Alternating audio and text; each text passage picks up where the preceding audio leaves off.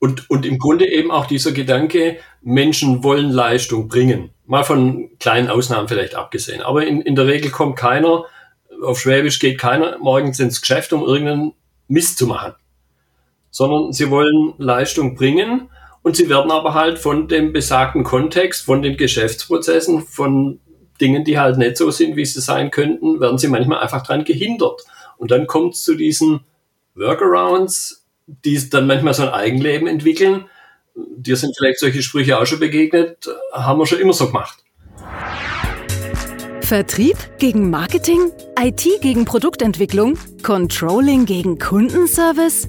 Gegeneinander statt miteinander kostet Zeit, Geld und Energie. Hier im Blickwinkel Kunde Podcast schärft Oliver Ratajczak den Blick fürs Wesentliche. Zufriedene Mitarbeiter, die abteilungsübergreifend zusammenarbeiten, um gemeinsam ein Ziel zu erreichen, profitable Kundenbeziehungen. Hallo, schön, dass du wieder dabei bist bei einer neuen Ausgabe.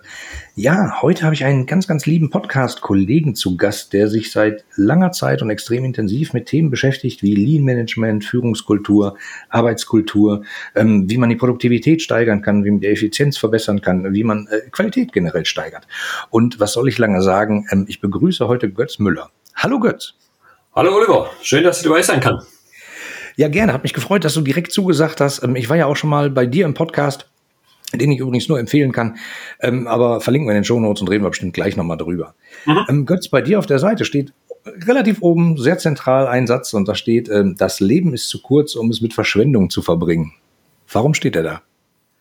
Ja, das sind im Prinzip zwei Punkte, die ich mir alle beide abgeguckt habe irgendwo. Das eine, das mit dem Wein, das kennen wahrscheinlich die meisten. Weil ich jetzt kein Weintrinker war, bin, habe ich mir das gespart. Und dann gibt es den Spruch vom Ash Maria, das Leben ist viel zu kurz, um Produkte zu entwickeln, die keiner kauft.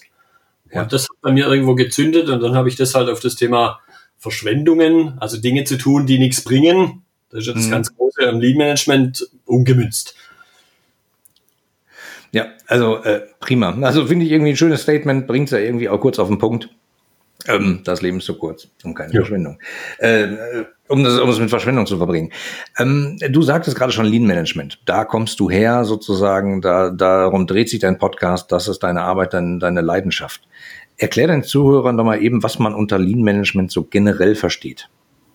Jetzt nicht Wikipedia zwölf Seiten, aber vielleicht in der Kurzform. Ja, also ich zitiere da immer ganz gern ein, zwei Leute, zu einmal den Taichi Ono, auch wenn der das nicht, Lean Management genannt hat, aber er hat gesagt, das Toyota Produktionssystem ist im Grunde eine ganz einfache Sache. Wir gucken einfach nur, wie wir die Zeit zwischen der Kundenbestellung und dem Geldeingang auf unserem Konto verkürzen können. Und das dient ja unter, Ansatz. Ja, und es dient ja unterm Strich beiden Seiten. Ich als Kunde, meine, das ist jetzt äh, viele Jahrzehnte her und in Zeiten von Amazon Prime und so weiter über Nacht gilt das erst recht das dient mir als Kunde, ich kriege die Sachen gleich und natürlich das Unternehmen hat ja auch was davon. Ja, ist beiden mitgeholfen. Man hat aber den, den Blickwinkel sozusagen hingerichtet auf Lieferzeit, könnte man vielleicht so sagen. Also bis der Kunde es in der Hand hält. Ja. Ähm, ja, super spannend. Und das ist sozusagen die Kernbotschaft von Lean Management, sich darum zu kümmern. Genau, weil um diese Zeit möglichst kurz zu machen, muss ich natürlich alles weglassen, was nicht zur Wertschöpfung beiträgt. Also irgendwo Sachen in, in ein Lager packen, die da möglichst nett sein sollten und durch die Gegend tragen und also auch Menschen unnötig bewegen, was ja mit der Wertschöpfung nichts zu tun hat. Was mich als Kunde nicht interessiert, wie oft das bei Amazon von dem einen Lagerfach in ein anderes reingesteckt wird und so weiter und so weiter. Ja, ja, definitiv. Ich, hab, ich war tatsächlich mal bei Amazon da und habe mir die Prozesse mal anschauen können äh, fand ich sehr beeindruckend, äh, sehr, sehr ja. reduziert. Also da haben die schon genau überlegt, was sie da tun. Ähm, ja, vielleicht äh, gibt den Erfolg ja auch ein wenig recht. Ja, und ähm, du beschäftigst dich jetzt seit wann? Seit da mit dem Thema? Ja, da kann ich so ein bisschen flapsig sagen, seit dem letzten Jahrtausend. also, das ist mal wirklich, wirklich ja. Was ist dein Hintergrund? Ja, Warum?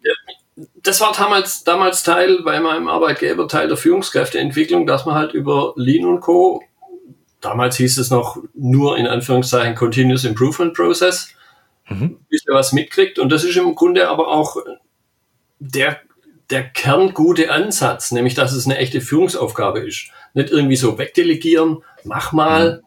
sondern als Teil der Führungsaufgabe zu verstehen, wie moderiere ich Verbesserungsworkshops zum Beispiel. Das ist so der Einstieg gewesen. Okay, und dann, dann bist du sozusagen da dazu gekommen und hast, ich weiß gar nicht, wie viele Podcast-Folgen du jetzt hast, aber eine Menge. Ähm, wie heißt dein Podcast? Kaizen to go. Weil im Grunde ist das recht einfach. Du musst anfangen, das weißt du selber, und nicht aufhören. Und dann kommen halt ein paar zusammen. Und vor allen Dingen immer dranbleiben. Ja, ich, ich finde den Gedanken ja total charmant. Ich erlebe aber oft in Unternehmen, dass der kontinuierliche Verbesserungsprozess ebenso ausgegliedert wird. Das macht dann die äh, zuständige Abteilung, das Projekt äh, Verbesserung, die sammeln dann Verbesserungsvorschläge, macht das so halbgar. Aber eigentlich ist es ja nicht irgendwas angeflanschtes, sondern eigentlich muss es ja ein integraler Bestandteil des ganzen Arbeiten, des ganzen Lebens eines Unternehmens sein, kontinuierlich ja, besser zu werden. Ja, es, ist, es muss Teil des Kerngeschäfts werden. Und, und, und es ist eben auch definitiv Teil der Führungsaufgabe. Ja, äh, da kommt mir schon die nächste Frage. Wer ist denn dafür verantwortlich, dass alles immer besser wird? Im Grunde jeder. Ja, Im, im also Grunde keiner. jeder. Das passiert aber halt nicht von alleine. Das heißt, ich muss, und das ist dann dieser gewisse Teil der Führungsrolle, der Führungsaufgabe, durch alle Hierarchien hinweg, ich muss entsprechenden erstmal Kontext auch schaffen, Bewusstsein bei den Führungskräften der nächsten niederen Ebene. Es muss ganz oben anfangen, dass das Teil der Führungsaufgabe ist. Ich muss auch ein Stück weit eben, das passiert nicht mal so zwischen Tür und Angel, sondern ich muss halt mhm. auch eine gewisse Zeit dafür verfügbar machen. Und ich würde sogar ja. dann so weit gehen, es hat aber definitiv dann auch was mit Führungskultur zu tun. Die Führungskraft ist nicht so dieser weiße, äh, weiße Ritter oder Ritter auf dem weißen Pferd, da strahlender Held, der sich um alles kümmert, der alles weiß, sondern mhm. es muss auch ein Teil der Führungskultur sein, zu verstehen, dass im Grunde die Menschen vor Ort das, was sie da tun, am besten verstehen. Da mag es dann mal eben diesen Kontext geben, der ihnen im Weg steht. Und mhm. dann habe ich das wiederum als Führungskraft an der Backe, diese Hürden ihnen aus dem Weg zu schaffen der weiße Ritter. Der, die Führungskraft muss nicht alles wissen oder nicht besser wissen als die äh, Angestellten. Das hatten wir auch mal in ein paar Podcast-Folgen äh, behandelt hier. Ähm, passiert ja manchmal, wenn man befördert wird, irgendwann wird man Führungskraft ja. und dann denkt man irgendwie, äh, ich konnte es vorher, jetzt muss ich es weiter können, jetzt muss ich aber das können, was 20 andere können und dann äh, kommt man in eine komische, äh, komische Situation mit sich selber. Es geht ja eigentlich darum, ein Umfeld zu schaffen, in dem die Mitarbeiter sozusagen dazu beitragen können und auch wollen. Genau. Und, und im Grunde eben auch dieser Gedanke, Menschen wollen Leistung bringen. Mal von kleinen Ausnahmen vielleicht abgesehen. Aber in, in der Regel kommt keiner, auf Schwäbisch geht keiner morgens ins Geschäft, um irgendeinen Mist zu machen. Sondern sie wollen Leistung bringen und sie werden aber halt von dem besagten Kontext, von den Geschäftsprozessen, von Dingen, die halt nicht so sind, wie sie sein könnten, werden sie manchmal einfach dran gehindert. Und dann kommt es zu diesen Workarounds, die dann manchmal so ein Eigenleben entwickeln. Dir sind vielleicht solche Sprüche auch schon begegnet, haben wir schon immer so gemacht. ja, und äh, nichts hält länger als ein Provisorium. Ja. Ähm, äh, wenn ich Projekte sehe, die irgendwelche Software-Einführungen mit einem Workaround starten, wo jeder weiß, den gibt es in 20 Jahren noch, ja, äh, ja äh, das, ist, das ist teilweise wirklich das Problem. Aber schön, dass du gesagt hast, äh, eigentlich geht niemand ins Geschäft, wenn er nicht auch was schaffen will. Das ist auch genau meine Lebensgrundeinstellung. Also viele Führungskräfte sind ja unterwegs und die hört man, die sagen so, oh, die Leute wollen nicht, die verstehen nicht, die können nicht, die ziehen nicht am eigenen Strang. Aber sehe ich nicht so und beobachte ich nicht so. Also ich glaube auch, dass jeder, mit kleinen Ausnahmen abgesehen, äh, die Motivation mit sich mitbringt, irgendwie was Sinnvolles in seiner Zeit, in seiner Lebenszeit zu tun. Ja. Und ähm, das hängt halt natürlich stark mit dem, mit dem Arbeitsklima, mit dem Betriebsklima zusammen. Ähm, hast du da Beobachtungen, ähm, wie das so einen Einfluss haben kann, sozusagen? Es hat erstmal ganz viel mit dem Menschenbild zu tun. Mhm. Und da, da könnte ich jetzt krasse Sachen erzählen, was ich da ja, erlebe. Bitte. Hat mein, ja. ein, ein Beispiel, wo ich mal zu einem Kunden kam, kleinerer Betrieb, und das erste, womit mich der Inhaber begrüßt hat, hat an, also an, an diesem Tag morgens zeigt er da so quer durch seine Halle durch, da hinten hin, jetzt gucken Sie mal an, da hinten die Idioten. So, sorry, das ist besagtes Menschenbild. Ja. Ich meine, die haben halt was nicht gesehen, wo er in seiner Erfahrung aus dieser Entfernung gesehen hat. Mhm. Aber dann muss ich mir halt überlegen, okay, wie befähige ich jetzt die Menschen, dass sie das halt auch sehen. Und, und das ist halt Arbeit und, und im ja. Zweifelsfall passt das wieder zur kontinuierlichen Verbesserung. Da muss man halt dranbleiben. Ne? Ja. Nicht so, ich hab's doch vor drei Jahren mal in einer E-Mail geschickt, das muss doch allen jetzt klar sein. Nee, ja. nee, ist halt im Zweifelsfall nicht so. Ähm, Finde ich super spannend. Das, was du mitgebracht hast, ist ein spannendes Thema. Äh, TVE, Training Within Industry.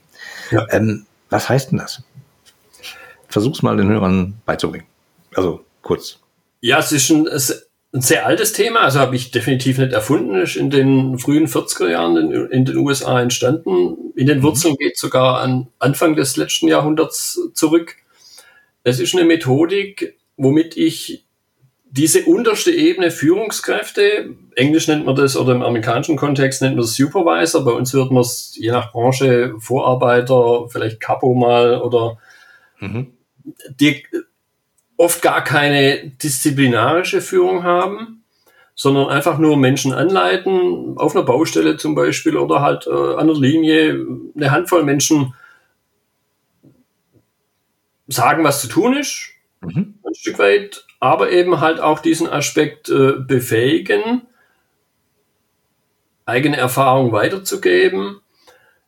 Im Grunde geht es darum, drei von fünf Bedürfnissen von Führungskräften zu erfüllen, nämlich einmal die Fähigkeit zu unterweisen, das ist der Kern des Themas unterm Strich, die mhm. Fähigkeit, ein gutes Arbeitsklima zu schaffen und die Fähigkeit, Dinge zu verbessern.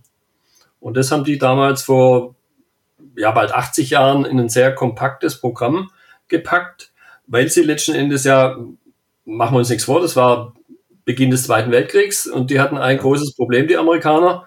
Ihre Jungs waren mit der Flint in Asien und Europa unterwegs und konnten halt nicht in den Fabrikhallen Rüstungsgüter zusammenschrauben. So, und ja. das Problem mussten sie lösen. Und das haben sie halt auf dem Weg gelöst, als sie sich überlegt haben, okay, wer springt denn da noch da draußen rum, der, den wir da in die Industrieproduktion integrieren können. Und das waren drei große Bevölkerungsgruppen. Das war zum Teil noch Arbeitslose aus der großen Depression. Da gab es durchaus noch Nachwirkungen, Langzeitarbeitslose, wo das nicht doppelt schwierig war, die zu integrieren landwirtschaftliche Arbeitskräfte und, was wir uns vielleicht heute gar nicht mehr vorstellen können, Frauen. Und die alle natürlich mit entsprechender äh, Vorbildung in der industriellen Produktion. Genau. Also eben so. nicht. Und wenn ich denen halt sage, hier bohr mal da ein Loch rein, hm. Äh, die Mutigen sagen mir dann, habe ich keine Ahnung, und die anderen machen halt irgendwas. Und das wird aber dann in der Regel nicht so aussehen, wie ich mir das vorgestellt habe. Mhm. Und deshalb ganz zentral eben, wie unterweise ich jemand in, in, in einer Tätigkeit, dass er die dann, und das ist dann ein weiterer wichtiger Aspekt, der schon so alt ist, Arbeitsstandards, mhm. dass halt in der Schicht äh, der Meier das genauso macht wie in der nächsten Schicht der Müller. Das heißt jetzt nicht, dass das ultimativ bis in alle Ewigkeiten dann unter diesem Aspekt haben wir schon immer so gemacht, so sein muss. Aber dass zumindest zu dem Zeitpunkt der beste bekannte Weg halt von allen möglichst gleich gemacht wird das entspricht dann so ungefähr den, den Anweisungen, äh, keine Ahnung, McDonaldisierung. Äh, beim McDonalds äh, steht dann halt Hamburger geht so, folgendermaßen Brötchen, dann Fleisch, dann Käse, dann Ketchup oder so.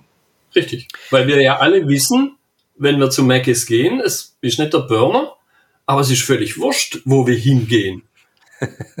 Hier fünf genau. Kilometer weiter schmeckt der Burger genauso wie irgendwo in Asien. Vielleicht von gezielten individuellen Unterschieden. Weiß ich nicht. Ja, okay.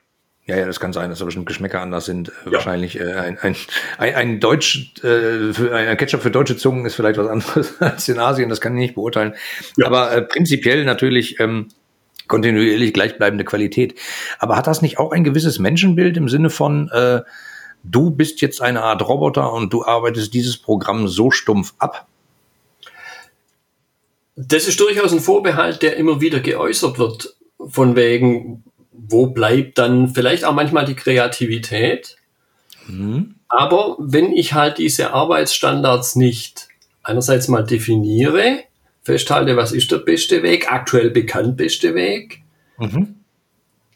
dann bin ich ja auch nicht in der Lage, was zu verbessern. Weil wenn ich nicht diese stabile Basis habe, sondern wenn das praktisch ständig äh, rauscht wie im Wald draußen, ja. kann ich ja nicht sagen, wenn ich jetzt eine Kleinigkeit verändere, ist es besser geworden.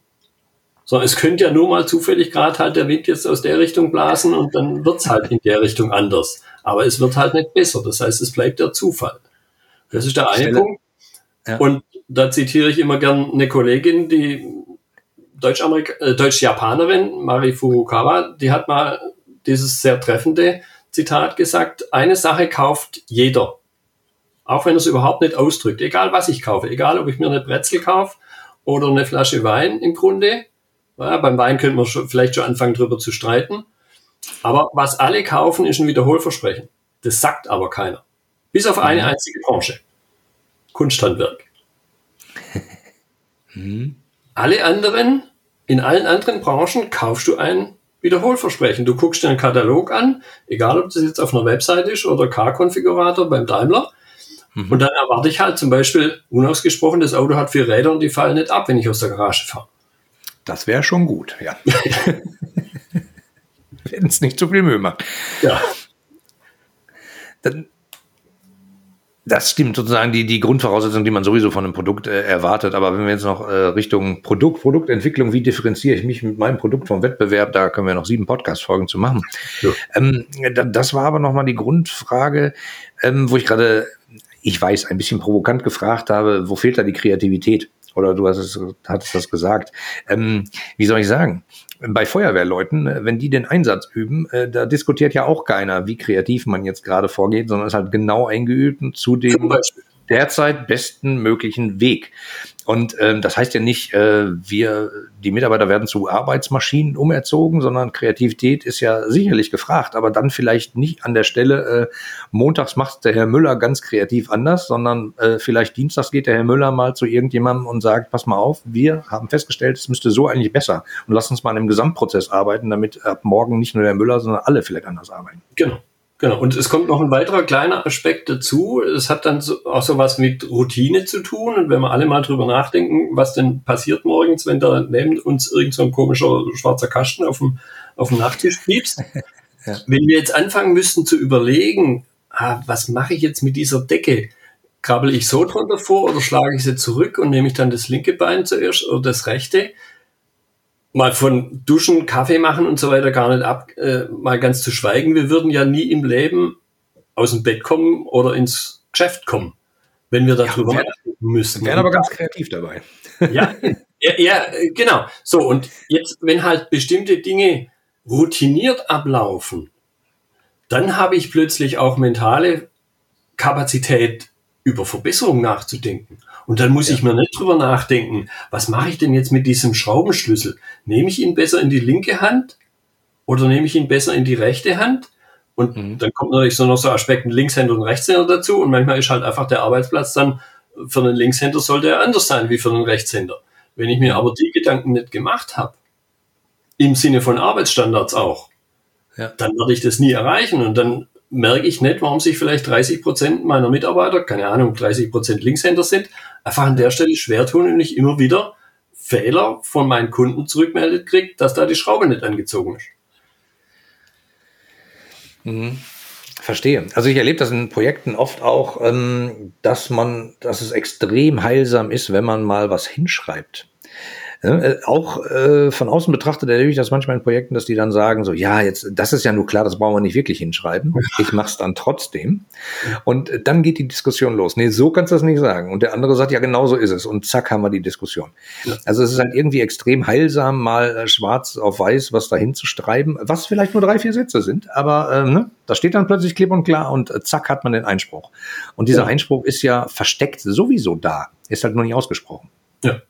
Und, und, und hier jetzt bei, bei, dem, bei dem Aspekt Unterweisen, da mache ich mir eben ganz gezielt als der, der unterweist, mache ich immer am Anfang die Überlegungen, okay, diese Sache, die ich möglicherweise im Schlaf kann, wo mich einer nachts um halb drei aus dem Bett holen kann und ich mache es mit verbundenen Augen.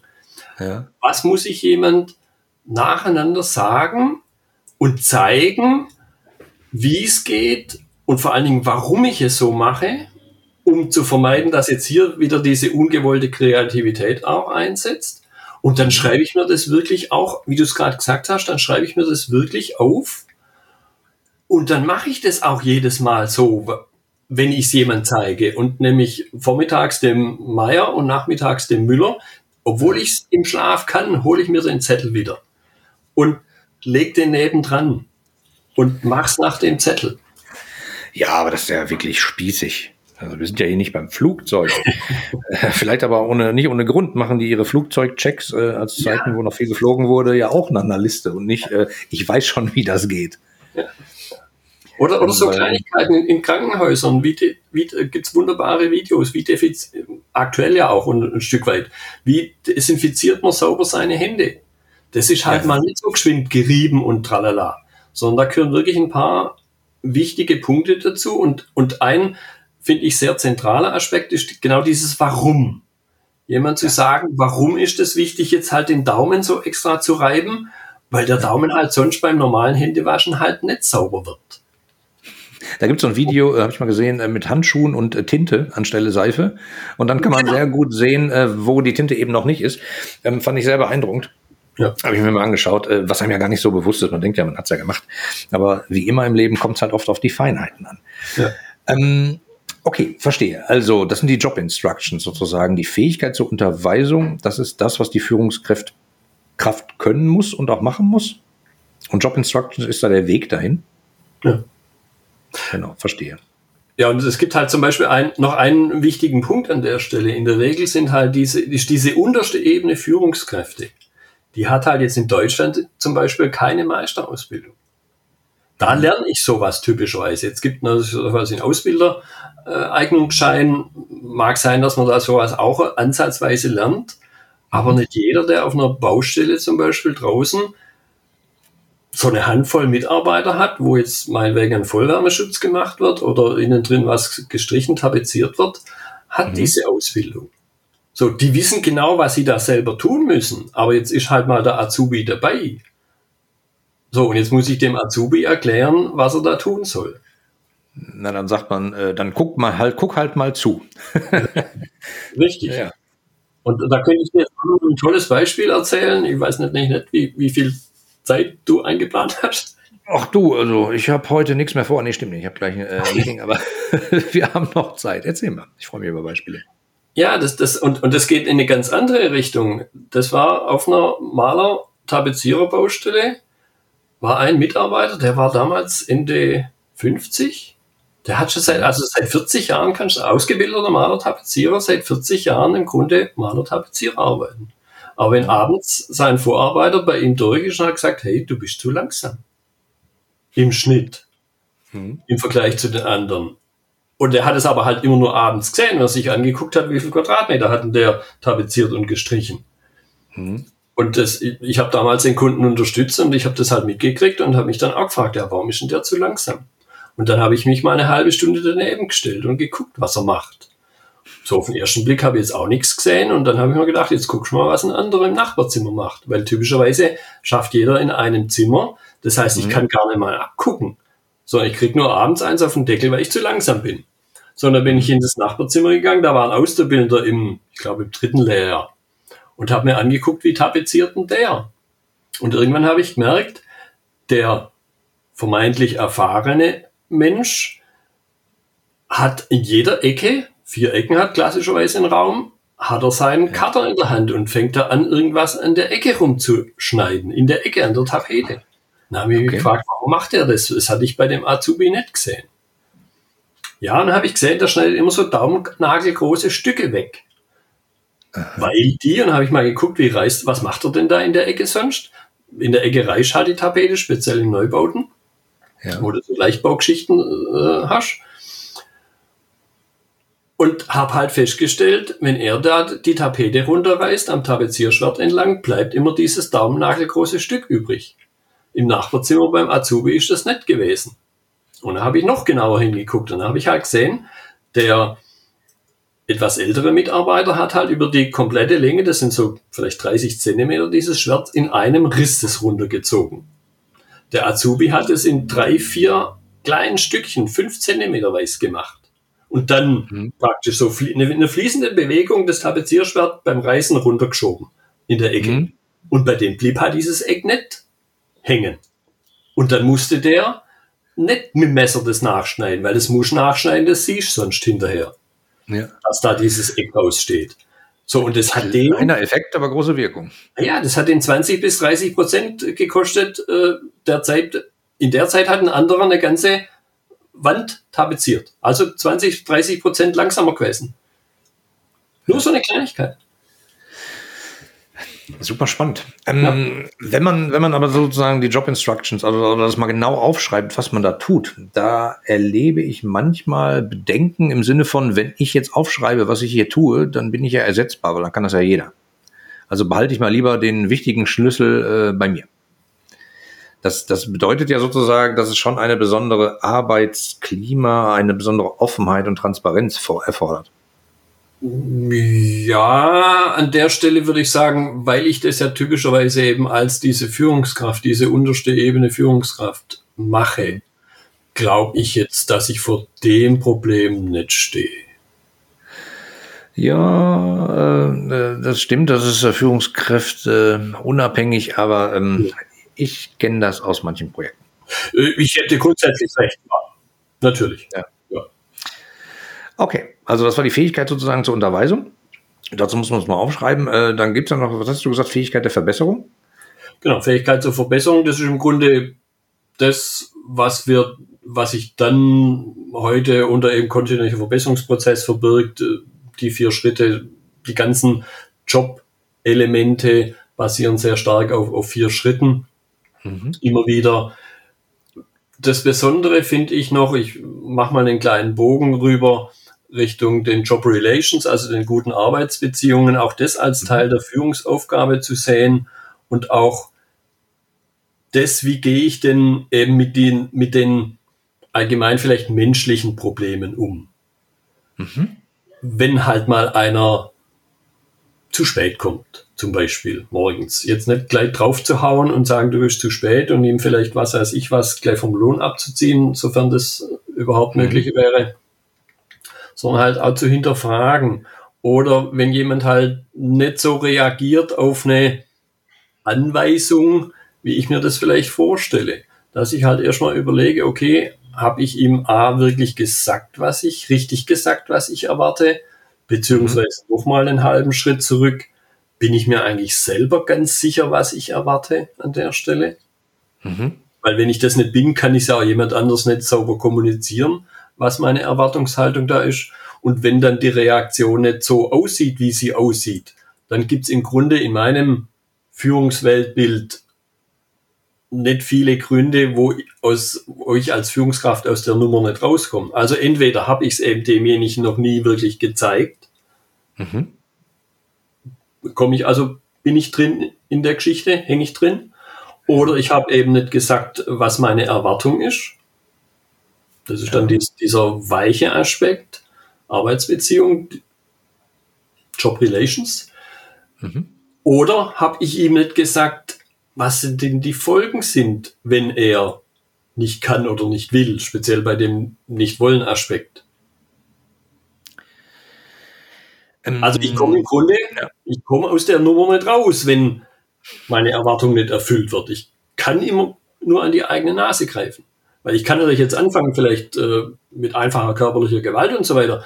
Oder irgendwo auf einer psychologischen Ebene bei ihm da versuchen, im Kopf rumzuschrauben.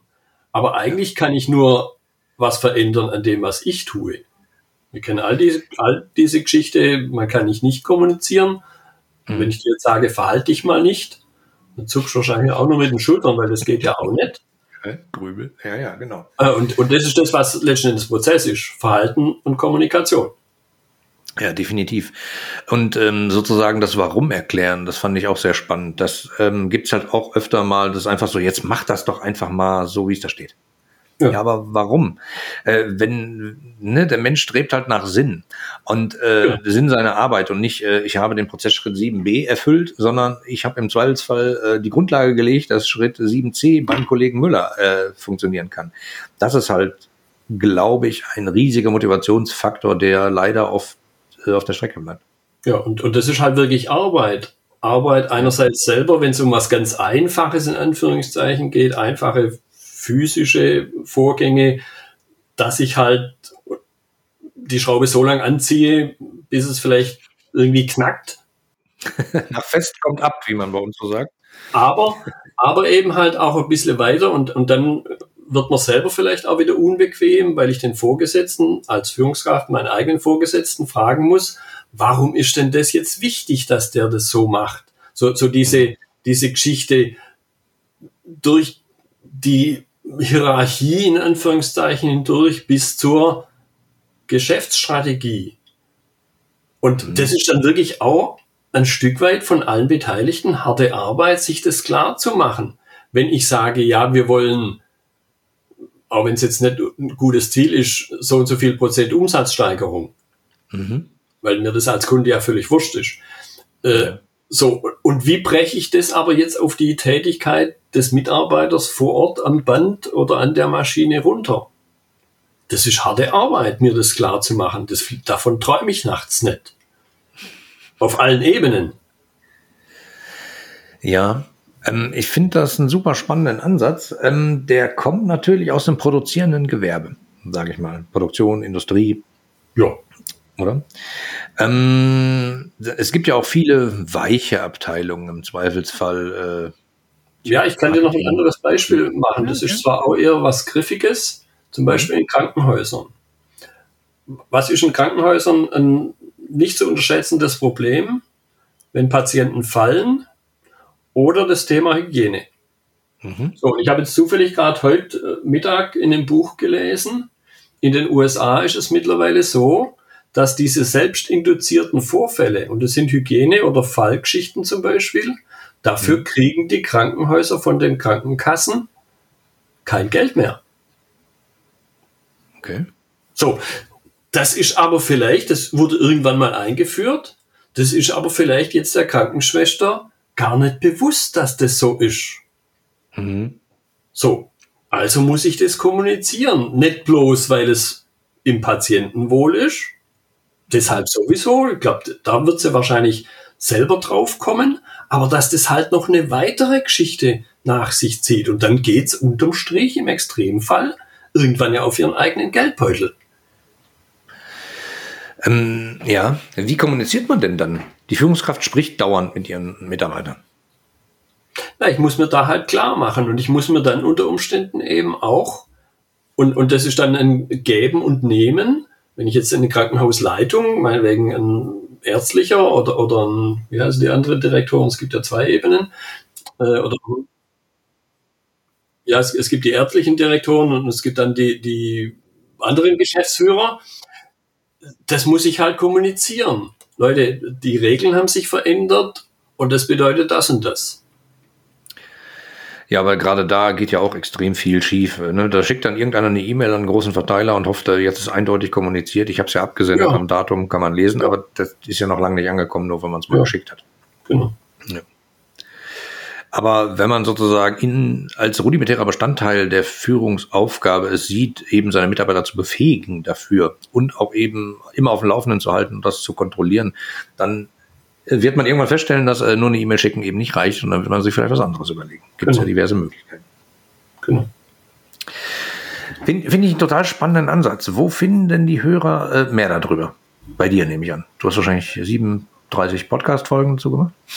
Ja, so viele nicht, aber ich habe ich hab ein paar zu dem Thema TV. Ich habe auch 2018 ein kleines Büchchen dazu geschrieben. Da ist es sehr, wird sehr kompakt dargestellt, so ein Pocket Guide, Pushkartenformat, gute 100 Seiten, liest man relativ schnell. Mhm. Eine, eine Variante. Wenn man weiß, dass es das gibt, kann man natürlich auch danach googeln. Ja. Aber das ist halt das Spannende und so ist Legend es mir auch begegnet vor, vor sieben Jahren durch einen Zufall obwohl es so alt ist und obwohl es im Grunde die Wurzel des Lean, Manage Lean Managements ist. Ja. Es wurde nämlich damals dann, du kannst dir ja vorstellen, 1945 kamen die Jungs alle zurück, oder mhm. der größte Teil zumindest. Die wussten ja, wie Industrieproduktion geht. Und da gab es so ein paar hundert, die das hauptamtlich vorher verbreitet hatten in der Industrie und haben wir die halt nach Hause geschickt, mehr oder weniger. So nach dem Motto, jetzt sind wir wieder da, jetzt könnt ihr wieder gehen. So, und dann hatten die ein Problem, was mache ich denn jetzt in der Blüte meiner beruflichen mhm. Laufbahn? Und dann haben sie das nach Japan exportiert. Da hat es ja nicht so toll ausgesehen. Unter anderem aber auch nach Deutschland. In Deutschland ist nicht auf so fruchtbar, fruchtbaren Boden gefallen, aber in Japan ist es auf sehr fruchtbaren Boden gefallen. Zum. Beispiel bei Toyota. Ja, und dass die produzieren können, das hat man ja mitgekriegt. Ist ja. Und man findet halt die Unterlagen und, und Unterweisungskarten an der Stelle, hm. wo diese vier Schritte draufstehen, die findest du heute noch dort. Das wird heute noch genutzt, nach 75, 80 Jahren. Das ist ein super spannender Ansatz. Und äh, ich kann jedem der Hörer nur empfehlen, äh, sich damit mal zu beschäftigen. Also ich werde auf alle Fälle hier unten äh, deine Seite dazu verlinken. Ich werde äh, Podcast-Folgen ähm, von dir dazu verlinken, weil ich glaube, es macht einfach was mit der Führungskraft, weil man sagt, schau mal, wir können das hochsystematisch machen und es hilft halt allen. Und es ist nicht nur, äh, ich delegiere da was weg und dann habe ich meine Ruhe, sondern äh, das ganze Unternehmen wird besser. Ja. Ähm, was kannst du Führungskräften noch empfehlen, die hier zuhören? Sich damit zu beschäftigen? Gut, dein Buch zu lesen, verlinke ich auch. Ähm, wo finden die dich?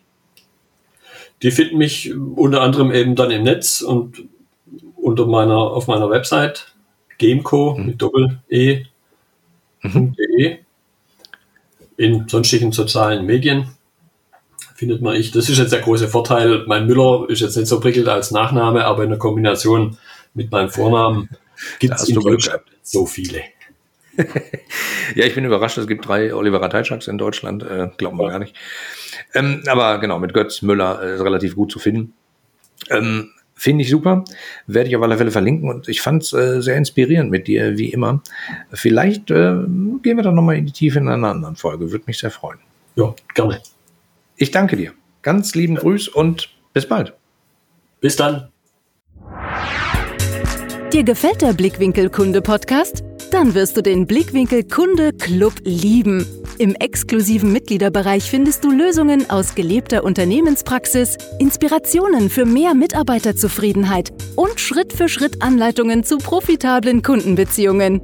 Registriere dich jetzt gratis unter www.blickwinkel-kunde.de und werde Teil einer lebhaften Community. Worauf wartest du? Wir sehen uns im Club.